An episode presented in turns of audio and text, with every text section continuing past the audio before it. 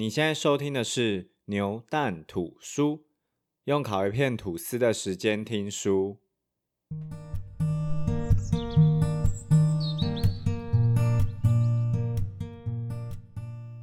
马上就要过年了，如果你对于职涯规划有一点紧张，或是和我一样常常困惑，到底该怎么在这个步调超快的时代出逃梯的话，那今天分享的这本书《二零三零转职地图》就很值得你听下去哦。简单一句话讲出这本书给我的启发，就是节省成为抢手人才的撞墙期，并且更有方向的规划自己的职涯。工作是我们每一个人这辈子除了睡觉之外最花时间的事情。但是因为学校都不太会教这一块，所以大部分我们都是靠着自己去摸索啊，自己去爬资料去学习。老实说，现代人已经比以前的人还要幸福了，因为我们的网络资讯很发达，所以很多跟职场相关的资讯，你都可以直接搜寻个关键字就跳出来了。但在这个科技不断进步的时代，现代人也比以前人还要辛苦。怎么说呢？这边我就要引用我曾经在大人学的 podcast 里面听到的一句话，他说：“以前的人其实没有什么选择，你出了社会之后能走的路大概就是那几条，你只要乖乖跟着前辈的脚步走，有很大的几率你就是可以成功的。不过现代的人已经不是这样了，自从斜杠青年这个名词开始轰动全世界之后呢，我们可以选择的路实在是太多太多了。”而且因为科技是日新月异的，所以植牙的可能性也是越来越多。以前你要当商业级的摄影师，你需要很昂贵的相机跟摄影机，但现在光用手机就已经能够拍摄一部电影出来。或是以前你要成为一个广播节目的主持人，你必须要依靠广播公司的录音室还有平台等等。而到了现在，你只需要一个麦克风跟网路。你就可以让很多很多人去听到你的声音。不过，虽然起跑点多了很多，但前方大部分都是黑压压的一片，因为你不知道怎么走你才会成功，或者怎么样才是一个对的方向，所以才会说这个时代虽然是一个很幸运的时代，但却也是一个很辛苦的时代。那在开始介绍《二零三零转职地图》这本书之前，我先快速的介绍一下作者 Sandy Sue。苏银如，Sandy 是一位国际猎头专家，他从事猎头这份工作已经二十二年了。那因为他在台、日、欧都有猎头的经验，所以他非常清楚哪一些能力是全球企业都会希望员工具备的，也很了解台湾人相较于其他国家的求职者的优势跟弱势在哪里。像优势就是台湾人通常学习能力很快，而且较为刻苦耐劳。弱势的地方则是比较不擅长去包装自己，而且因为我们从小就是在儒家思想的体系长大，个性上也会比较温文儒雅一点，不够有狼性。所以如果你能够学习去包装自己，并且更勇敢的去争取一些机会或挑战，我相信这就是已经从人群中脱颖而出的第一步了。好。那《二零三零转职地图》这本书，我会分成三个部分来介绍。第一，未来十大的关键技能，这部分我会分别提到在未来十年内相当重要的软式跟硬式技能。因为在麦肯锡的预测报告里面就提到一件非常可怕的事情，预计到了二零三零年，全球将有八亿的工作机会会被人工智慧给取代。所以，如果能从现在就开始补强相关不会被取代的技能的话，也是变相去减少被淘汰的可能性。那这边也会搭配书中的案例来辅助说明这一些技能。我举的是一个从人资转职转转转转到了跨国公关公司 CEO 的故事。第二，了解企业文化的重要性。我们有时候会收到一些没有提到任何理由的未录取通知信。那作者 Sandy 说，大部分的原因都是因为你跟应征公司的企业文化不符合。我会分享你该怎么知道公司的企业文化，以及面对各层级的面试官时，你该注意的小细节。第三，自我规划方向，定做职涯地图。有些人可能会不确定现在的工作是不是真的有发展性，那 Sandy 在书中有建议几个方法来帮助你审视这件事情。那我们就开始喽。二零三零转职地图重点一：未来十大关键技能是哪些？我们有在前面提到，到了二零三零年会有八亿的工作因为人工智慧而消失，等于在九年后，全世界就会有三十五个台湾人口数量的人失业。那这种大时代的浪潮，我们是没有办法去阻止它的，只能赶快想办法在这九年爬上岸，免得自己被淹死在这个浪潮里面。LinkedIn 他在二零一九年试出了一份报告，里面有提到，在未来十年内最重要的十个关键技能，分别是：一、法规；二、以人为本的设计；三、社群媒体行销；四、手势辨别的 IT 技术。五、前端开发；六、持续性整合；七、工作流程自动化；八、机器人流程自动化；九、人工智慧；十、区块链。不知道大家听完这十点有什么感觉？如果里面提到的刚好跟你目前的专业或是跟你的工作有相符合，甚至你也正在考虑进修相关的技能去转职的话，那很恭喜你，你算是拿到了上岸的船票。不过你如果刚好跟我一样是文组出身，看了这里面十点有七点都是理工背景的技能，应该会跟我一样头很痛，或是觉得天要亡我了，生不逢时啊，怎么办？这种感觉吧。先别灰心，朋友们。虽然上面提到了关键技能是未来世界会很需要的，不过还有另外八点软式技能。是不管你的专业领域在哪，只要你能拥有这些技能，其实，在大部分的产业或是公司都很容易获得上级的喜爱，有很大的几率可以帮助你崭露头角。作者 Sandy 从各种顾问公司还有权威单位的分析报告，以及他自己的职场经验中，整理出八点未来全球人才都应该具备的软式技能，分别是：一、持续学习；二、创造力。三、自发性；四、领导力；五、批判思考；六、问题解决能力；七、人脉网；八、狼性。我自己认为，以上这八点会被权威单位他们很重视的原因，是因为 AI 目前还很难做到或是去做好以上的技能。所以，尽管人工智慧的时代即将来临，如果你可以保有这几项技能的话，被取代的机会就会大幅的下降。不过这八点光用听的，应该会觉得蛮虚幻的，而且一下子应该记不太起来。所以我这边挑了二零三零转职地图里面其中一个案例来辅助说明。会选择这个案例最主要的原因，是因为很多人可能都有遇过大学毕业后的第一份工作跟自己原来想的不一样，甚至有一些人实际进了职场才发现。我根本不喜欢大学所念的专业等等，这些会让人想要去转职的问题。如果你也有过上面这些状况的话，先别紧张。作者 Sandy 在二零三零转职地图里面有提到，大部分的人其实都是在第一份工作磨合过后，才慢慢找到自己喜爱或是强项的领域，然后再接着往下去发展。所以你也不用特别慌张，因为你其实也不是少数。更重要的是，我们现在去参考一下别人怎么脱离这些状况的。那下面我们就一起来看一下这个 case 的主角，他是怎么从第一份人资的工作，然后一路转职转到了跨国公关公司的 CEO 吧。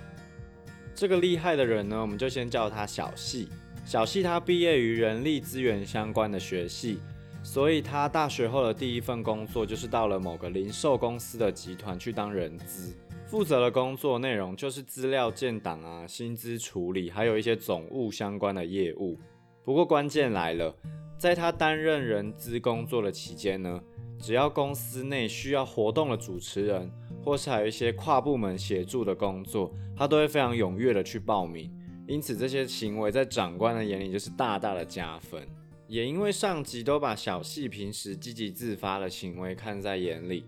因此，在两年之后，公司需要一个具有公关特质的人到新单位时，小细就直接被拉拔去新的领域发展，这也正式开启了他的转职之路。而他事后再回想起这段经历时，就非常感叹，其实很多人都有十分的实力，但因为不擅长表现，所以老板们都只看到了三或四分的实力而已，非常的可惜。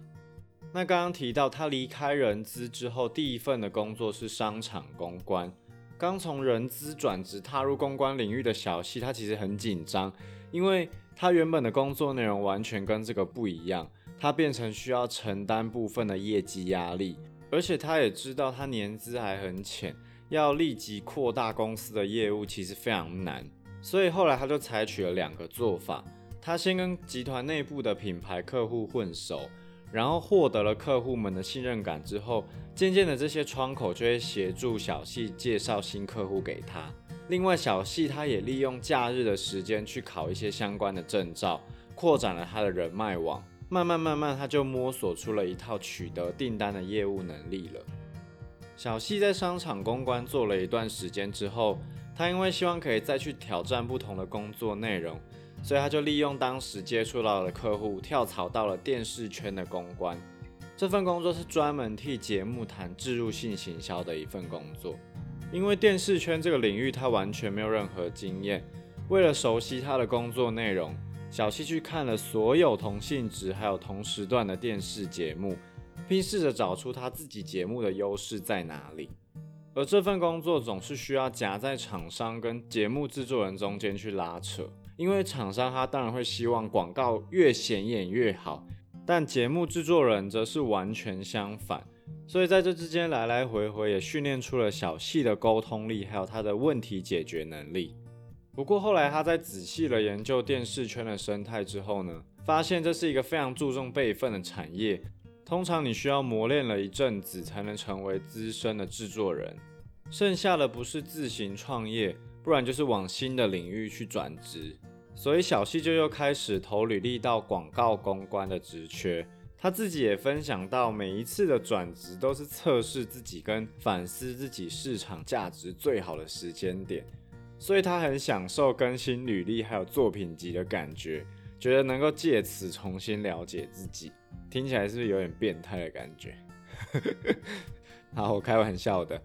那经过了前两份公关工作的磨练之后呢？这次在加入广告领域的小细，其实已经拥有了非常厉害的执行力，再加上很努力的态度跟忠诚的表现，让广告公司的老板对他非常的信任。因此，老板开始带着小七去参与每一场重要的会议，包括谈合约条件啊，或是掌握经营的数据等等。这些经验间接就补强了他原本比较缺乏的管理力和领导力。而也是在这一份广告公关的工作中，小西被他的客户挖角到上海去担任中国区的品牌总监。那因为他是第一次到海外工作，所以他其实非常全力的在冲 KPI，还有各种的业绩。不过也因此导致了他自己健康整个失调，让他不得已要回到台湾去休息，顺便接案。那当时的案源全部都是来自他在上海所经营的人脉网，而且业绩量还有收入已经大到足够他自己创业。所以小西就决定和朋友创立了跨国的公关公司。非常厉害的是，这时候他才三十三岁，就已经当到了跨国公关公司的 CEO。那以上就是小细从人资一路转职到跨国公关公司 CEO 的故事，其实还蛮长的，所以我把他的经历有特别结合软式技能的部分稍微整理了一下。自发性跟狼性的部分呢，是他主动参加公司的活动，然后会去争取跨部门的合作工作等等。沟通力跟问题解决能力，则是他在电视圈的陌生开发，以及去协调厂商跟节目制作人之间的平衡。那管理力跟领导力，就是他在第三份的广告公关工作里面，跟着老板一同去参加了各种重要会议，还有一些公司管理的相关方法等等。最后一个人脉网，小细他在工作的期间都会跟客户培养好关系，所以之后他的接案生涯才可以这么顺利，不断获得客户介绍的客户。人脉网也是小细他在这十多年的职场磨练之后，他自己觉得最重要的一个资源，而且是必须要永远经营下去的。透过这个真实案例的分享，我相信对于全球人才应该要具备的软性技能，你应该会更有一点代入感。不过，当然要怎么运用在你现在的工作或是在你转职的履历上，还是要靠你自己的转化。好，讲完了第一部分未来十年内的关键技能后，我们要进到第二点，了解企业文化的重要性。经过内部开会讨论结果，因人选竞争激烈，很遗憾通知您并未录取该工作职缺。我相信大部分的人应该都有收过无声卡，或是被通知不录取却没有写理由的经验吧。当下除了就是气气气气气之外呢，好像也只能摸摸鼻子，然后继续乖乖投履历。Cindy 说，这种情况大多是应征者跟公司的企业文化不符合。所以在面试之前呢，最好先提前去了解企业内部的游戏规则。例如，有些公司会比较偏向军事教育，违反规定你就会有惩处。那有些公司他不喜欢录取太聪明的人，因为他们就是要找一些乖乖牌。所以如果你可能满脑子的创意，你录取的难度就会非常高。那该怎么去了解一间企业的文化呢？其实就是要在事前尽量去做好功课。例如从新闻啊、论坛啊、社群啊等等网络上的资源，或是更进阶一点的，可以到 LinkedIn 上去联系离职者，或是跟猎头去打听消息。Cindy 也给出他以猎头的身份去了解一家公司或是一个产业时会去分析的指标，因为猎头常常需要接触不同的产业，大部分也都是从零开始去找资料，所以我们可以稍微参考一下他给我们的建议。他会从公司的规模、销售的利润，还有很重要的一点就是这间公司它在官网上的描述，去判断它的企业文化。书中举了尼桑跟马自达这两间日本汽车品牌当做例子。尼桑在官网上面强调自己历史悠久，那中间经过了法国公司雷诺的合并。企业文化正在积极的改革，从传统日式朝向多元化的发展。他强调合魂扬才，凸显求职者必须拥有灵活的软性技能及工作态度。员工人数显示规模非常庞大，所以旧式的文化不太可能说改就改。那作者 Sandy 就判断，你上他想要的人选是。不失传统职人的工作态度，又兼具创造力等跳脱框架思维的人才，听起来怎么像是我全都要的这种感觉？而马自达它在官网上面的情报有限，所以只能看到用创意来挑战任何困难，或是大量沟通等关键字，所以就只能假设他们用人的关键是创造力和沟通力。以上就是从官网中去正视一间公司文化的例子。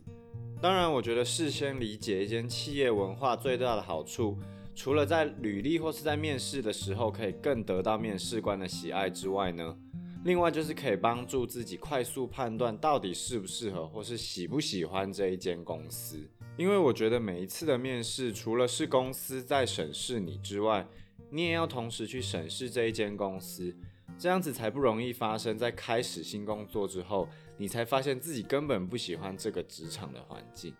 那除了在网络上找资料可以认识企业文化之外，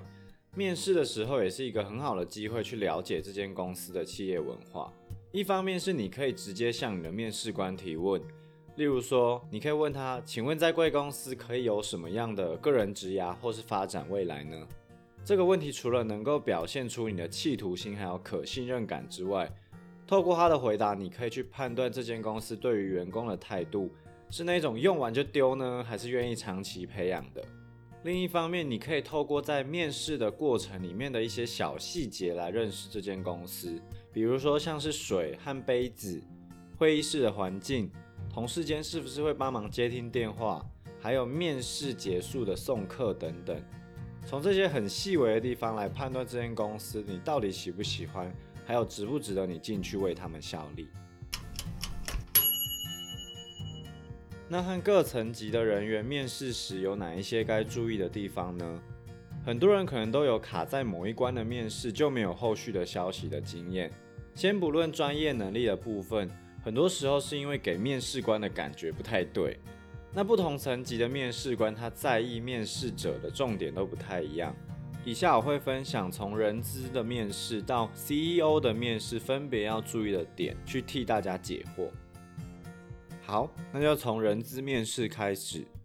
人资他通常没有办法很清楚的去判断职场上面的专业技能。不过如果这一关没过，就算你能力再强，你也进不到下一关。那人资通常会注意什么点呢？他通常会注意一个人的适应力还有热忱，因为如果适应力跟热忱不足的新人，就很容易会离职。那这其实就是在加重他们的工作量。所以你最好在面试的过程充分表达出自己的热忱，然后准备一些案例来凸显自己的适应力，让他们可以放心的把履历往下一关走。再来是部门同事的面试。部门同事他通常会期待新加入的人能减轻他们的负担，所以会特别注重合作力跟贡献度。不过特别要注意的是，在跟同事面试时，你不要放太多的重心在过去的丰功伟业上面，不然如果一个不好引起他们的防卫心，他们很容易就会投下反对票。接着是部门经理面试。部门经理他会希望你可以帮助他去达到上面大主管所要求的目标，所以他会很注重有创造力而且愿意接受挑战的人。另外，也可以在面试过程中加入一些团队合作的案例，让他相信有你加入之后，对于整个部门的表现是向上提升的。最后则是部门主管跟 CEO 的面试，这两关的面试官会更重视你的实际战绩。以及策略上的思考等等，因为这边空场已经是公司内的高阶主管，所以会看重你对于公司整体营运的帮助还有效益。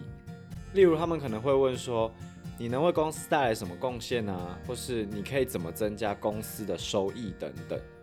不过，如果你的职位不是管理相关的职缺，可是你有幸遇到这种等级的面试官，你也可以讲一些你对于竞争对手的观察跟分析，去加深他们对于你的印象。好，我统整一下不同层级面试要注意的点是哪些。好了，人资面试的话，它注重的就是适应力跟热忱；部门同事面试的话，注重的就是合作力跟贡献度。部门经理面试就是创造力跟可塑性，部门主管或是 CEO 的面试重心会放在管理力、领导力、实际战绩，还有对公司未来的期望等等的。以上就是重点二，了解企业文化以及对于各层级面试的应对方法。二零三零转职地图重点三。自我规划方向及定做职涯地图的方法。职涯的规划不是一件非常容易的事情，因为我们每一个人在学还有在职场的经验都不同，我们只能透过参考其他人的经验跟方法去慢慢的摸索。那在这本书中，Sandy 也提供了三个方法，让你在规划自己的职涯可以更顺利一些。一、研读内部的组织图。了解公司组织图是最快判断自己如果要升迁的话，还需要提升什么技能，以及卡位上主管几率高不高的一个依据。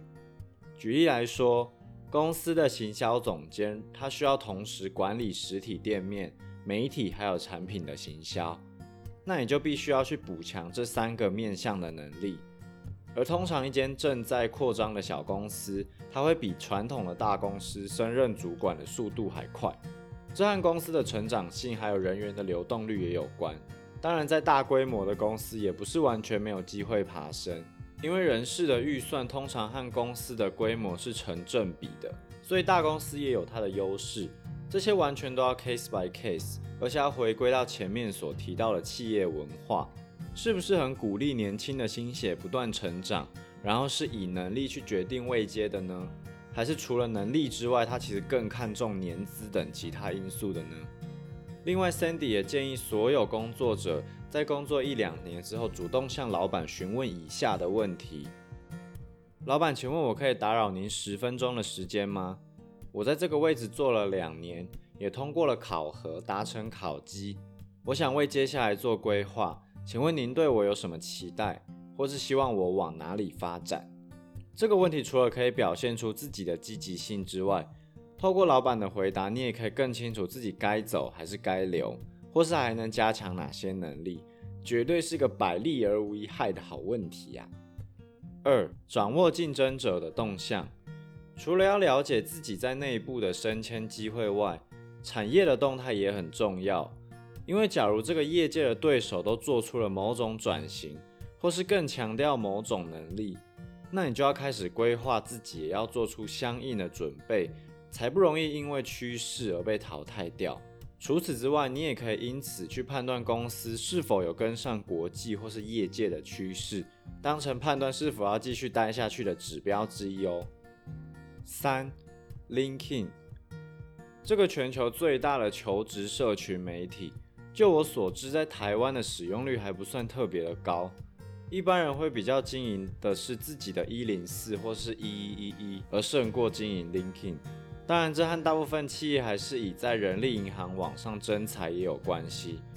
不过，如果有余力的话，还是建议稍微经营一下，因为猎头公司还是会透过 LinkedIn 来找人才，能多一个管道被看见就是一个。而且除了这个好处之外呢，你在 LinkedIn 上也能去看一些前辈的职涯规划来当成参考，甚至积极一点，你还能直接联系前辈去询问意见，去学习他们的就业历程。观察看看，如果要做到你的目标职缺，还需要具备什么技能还有精力，你就可以更有方向的去强化自己哦。好，定做职涯地图的方法就讲到这边。我快速带大家重新整理一下我们今天所分享的三个重点。第一，未来关键的技能，应试的技能有法规、以人为本的设计。社群媒体行销、手势辨别的 IT 技术、前端开发、持续性整合、工作流程自动化、机器人流程自动化、人工智慧以及区块链这十点。那软式的技能则分别是持续学习、创造力、自发性、领导力、批判思考、问题解决能力、人脉网。以及狼性这八点。重点二：事先了解企业文化的好处，以及面对不同层级的面试官所要特别注意的点。事先了解一间企业文化最大的好处，除了在履历或是面试的时候能表现得更好之外，另外就是帮自己快速的判断适不适合或是喜不喜欢这一间公司。那面对不同层级的面试官，你要注意的点分别是。在人资面试时，你应该表现出适应力跟热忱；在部门同事的面试时，你要表现出合作力跟贡献度；在部门经理面试时，你要表现出的是创造力跟可塑性；在 CEO 以及部门主管的面试时，你要表现出来的是管理力、领导力、实际战绩，还有对公司的未来期望等等。重点三。定做自己职涯地图的方法有以下三个：一、研读内部的组织图；二、掌握竞争者的动向；三、linking。以上这三点就是我在读完《二零三零转职地图》之后，觉得很适合跟大家快速分享的重点，希望对大家在转职或是在职涯的规划上会更有帮助。那这集也在这边差不多告一个段落了。如果你觉得这一集对你有帮助的话，欢迎你留言告诉我，或是你对节目有任何的建议，也都可以留言在底下跟我一起讨论。在这边，我顺便预告一下下一集的内容好了。下一集的节目，我会邀请我在猎头公司工作的朋友，请他分享一些他对于职涯规划以及面试上面的一些建议等等。如果你有兴趣的话，记得关注我们的 Podcast，或是到我们的 IG 上面去 follow 我们。这样你就不会错过任何一集新的节目喽。你现在收听的是牛蛋吐书，用烤一片吐司的时间听书。我们下次见喽，拜拜。